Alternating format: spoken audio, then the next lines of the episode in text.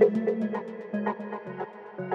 El esperado retorno a la Luna de una nave estadounidense no tripulada después de más de 50 años podría ser más corto de lo esperado por la NASA y otros clientes, como informó la empresa Intuitive Machine, encargada de la construcción y del viaje del artefacto. La compañía con sede en Houston dijo que según la actual posición de la Tierra y la Luna, las baterías solares del vehículo espacial podrían dejar de funcionar hoy, tres días antes de lo previsto, cuando la región en la que alunizó el módulo cercana al polo sur del satélite natural dejará de recibir los rayos del Sol.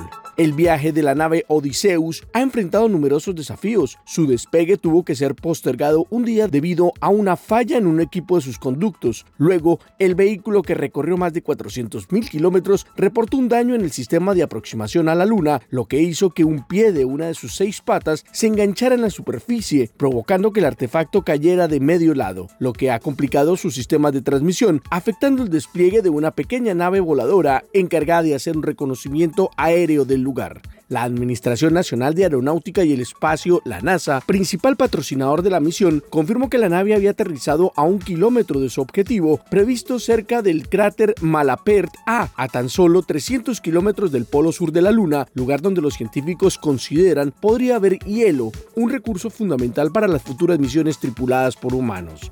Hasta el momento, solo cinco países han logrado alunizar, siendo la empresa Intuitive Machine la primera organización no gubernamental en lograrlo. Otra empresa estadounidense lo intentó el mes pasado, pero no llegó a la Luna debido a una fuga de combustible, mientras que un módulo de aterrizaje japonés logró llegar el mes pasado, pero lo hizo en un lugar no planeado. Los viajes a la Luna son cada vez más comunes. Hace pocos meses la India anunció la llegada de su primer vehículo y se espera que la NASA y sus empresas aliadas lleven otras cuatro misiones en lo que resta del año. Estos periplos servirán de preparación para el retorno del ser humano a la Luna, una hazaña prevista para la segunda mitad de esta década.